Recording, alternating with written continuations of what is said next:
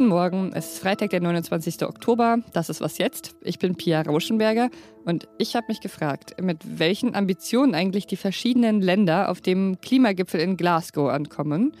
Und ich habe mich gefragt, unter welchen Umständen Sanktionen sinnvoll sind und wann nicht. Darüber sprechen wir gleich. Jetzt kommen aber erstmal die Nachrichten. Mein Name ist Matthias Peer. Guten Morgen. Der Mutterkonzern von Facebook, Instagram und WhatsApp heißt jetzt Meta.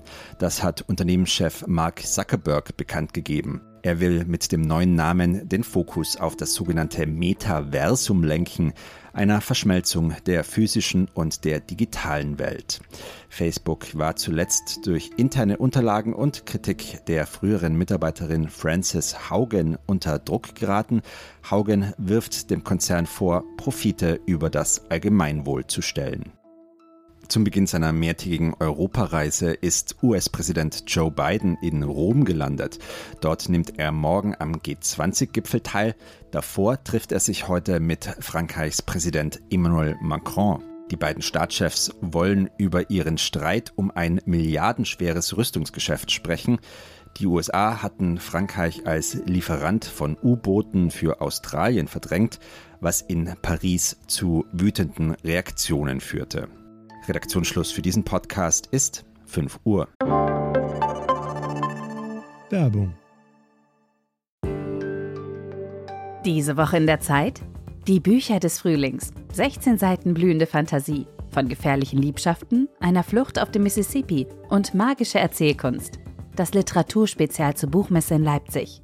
Die Zeit, Deutschlands größte Wochenzeitung. Jetzt am Kiosk oder direkt bestellen unter zeit.de/slash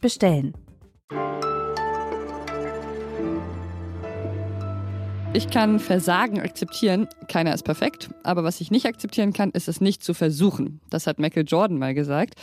Was das Weltklima angeht, ist leider selbst das mit dem Versagen schwierig. So richtig akzeptabel wäre ein Versagen ja nicht. Und momentan sind wir leider noch weit entfernt davon, das 1,5 Grad Ziel, das in Paris beschlossen wurde, zu erreichen. Meine Kollegin Ellen Erdmann packt heute schon, denn sie macht sich am Wochenende auf den Weg nach Glasgow, wo dann am Sonntag der Weltklimagipfel beginnt und hat sich näher mit den Zielen und Versuchen der verschiedenen Länder beschäftigt. Hallo Elena. Hi Pia. Ja, auf dem Klimagipfel wird es unter anderem darum gehen, welche Ambitionen die Länder haben, um das 1,5 Grad Ziel von Paris zu erreichen und wie sie das machen wollen. Was ist denn da der aktuelle Stand? Würdest du sagen, die Welt versucht wirklich was, um das 1,5 Grad Ziel zu erreichen?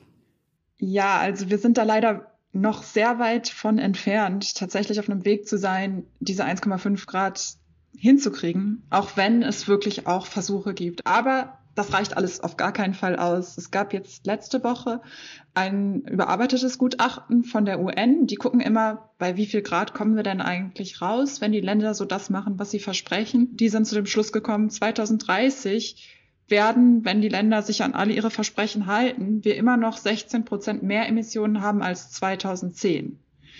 Aber gleichzeitig müsste man da schon fast die Hälfte weniger Emissionen haben als 2010. Also das ist einfach eine riesige Lücke. So kriegen wir 1,5 Grad nicht hin. Und egal, wo man hinguckt, äh, der Climate Action Tracker, der guckt sich die Ambitionen der einzelnen Länder an. Auch da reicht es eigentlich so gut wie nirgendwo aus. Lass uns doch nochmal auf die etwas äh, positiveren Seiten schauen. Es hat sich ja doch ein bisschen was getan im vergangenen Jahr. In Deutschland gab es zum Beispiel das Urteil des Bundesverfassungsgerichts, das ja wegweisend für die künftige Klimapolitik hier sein sollte. Was macht dir denn sonst Hoffnung mit Blick auf Glasgow jetzt? Ja, insgesamt ist dieses Jahr schon irgendwie auch relativ hoffnungsvoll, denn es gibt da einige ganz coole Zusagen.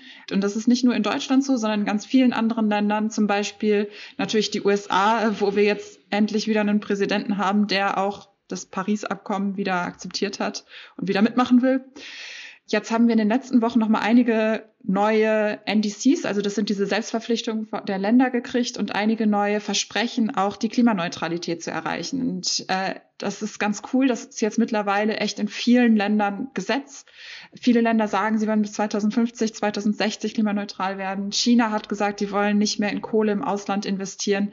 Jetzt kamen zuletzt auch noch irgendwie Zusagen aus Russland, Saudi-Arabien und Australien, dass die klimaneutral werden wollen. Also das sind ja die, die in der letzten Zeit eher dafür bekannt waren, besonders schlimm zu sein. Alle immer noch nicht ausreichend, Aber es ist doch irgendwie cool zu sehen, dass sie jetzt ihre Ambitionen erhöhen und dass da überhaupt etwas passiert.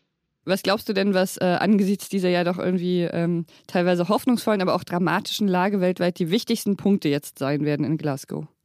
Also einerseits könnte es sein, dass da noch mal ein paar Zusagen kommen, dass also noch mal einige Länder ihre Ambitionen verstärken und das wäre toll. Ähm, und gleichzeitig wird natürlich eher um die Modalitäten verhandelt, also zum Beispiel über diese Ausgleichszahlungen ähm, in den globalen Süden. Da ist eine riesige Lücke tatsächlich. Die Länder haben ja versprochen, jedes Jahr 100 Milliarden zur Verfügung zu stellen, damit halt im globalen Süden auch die Klimaneutralität erreicht werden kann. Da sind wir noch weit von entfernt, aber auch da gab es in letzter Zeit ein paar Zusagen. Sich da anzunähern, das werden mit Sicherheit wichtige Verhandlungspunkte sein. Aber ja, die Lücke zu den 1,5 Grad ist groß und ich bin sehr gespannt, ob da wirklich was passieren kann, was dabei hilft, die zu schließen. Vielen Dank dir, Elena. Wir sind gespannt und äh, werden die Woche mit dir begleiten. Danke, ciao.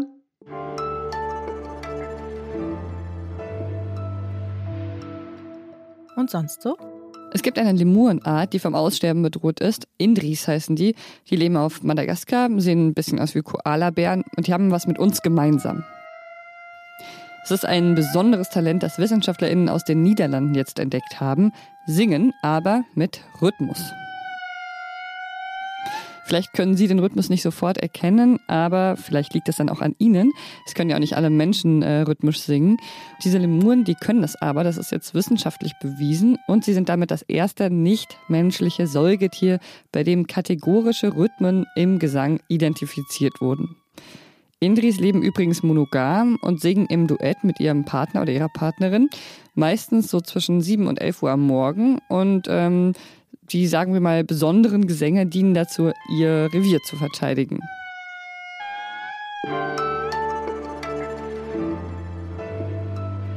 Sie stehen oft am Ende von gescheiterten Kommunikationsversuchen und sie vereinen zwei ganz unterschiedliche Dinge.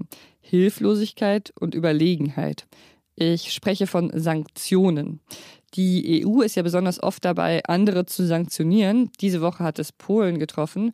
Polen soll eine Million Euro Strafe zahlen pro Tag, bis Polen die Unabhängigkeit seiner Justiz wiederhergestellt hat. In anderen Fällen waren Russland, die Türkei oder Belarus das Ziel von Sanktionen. Aber sind Sanktionen eigentlich wirklich ein mächtiges Werkzeug oder doch eher ein hilfloser letzter Aufschrei vor dem endgültigen Abbruch von Beziehungen? Das bespreche ich jetzt mit unserem Russland-Korrespondenten Michael Thumann, der nicht unbedingt nur ein Freund von Sanktionen ist. Hallo Michael. Hallo Pia. Wann würdest du denn von Sanktionen abraten? Ich würde abraten von Sanktionen, wenn äh, Staaten dadurch am Ende nichts erreichen können oder wenn sie sogar mehr Schaden anrichten würden als alles andere. Ein gutes Beispiel ist etwa die Türkei. Wenn man die jetzt mit Sanktionen überziehen würde, weil Erdogan neulich äh, mehrere Botschafter, äh, unter anderem Deutschlands und der USA, ausweisen wollte, wenn man diesen Kampf mit Erdogan weiterführen würde und das zu Wirtschaftssanktionen am Ende führte, hielte ich das nicht für sinnvoll. Hingegen gibt es andere Fälle, etwa bei Belarus oder auch bei Russland selbst, äh, wo auch wirtschaftliche oder Finanzsanktionen durchaus sinnvoll waren oder sein können.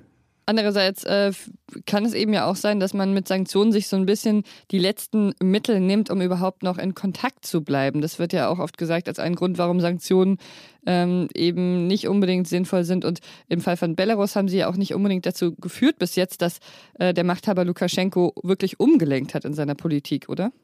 Im Falle Russlands würde ich sagen, ist man sehr im Kontakt geblieben. Äh, ich glaube, es wurde äh, kaum zwischen äh, zwei Staats- und Regierungschefs in den letzten Jahren so viel geredet in Ost- äh, und Mitteleuropa wie zwischen Merkel und Putin. Die waren stets im Kontakt. Es hat auch zu Verhandlungen geführt, die Sanktionen äh, zum Minsker Format. Das war auch eine Folge der Sanktionspolitik.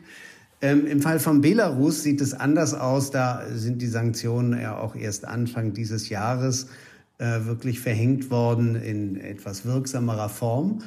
Und äh, da muss man einfach auf Dauer sehen, äh, ob sie wirken können.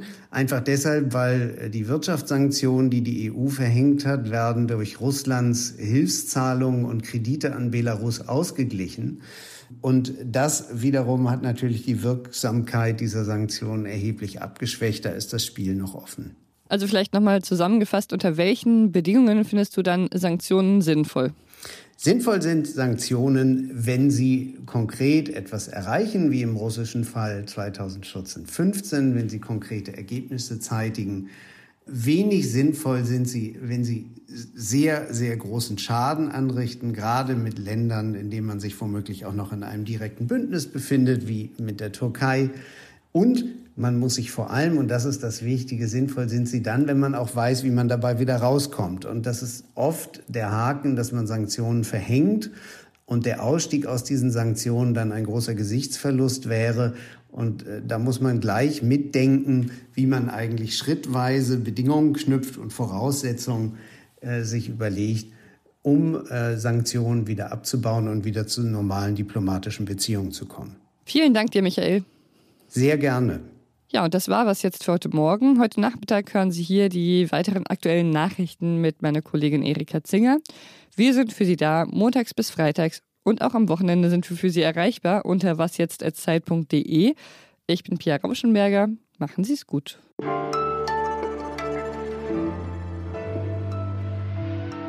Ach, ich glaube, ich werde nie so schön singen können.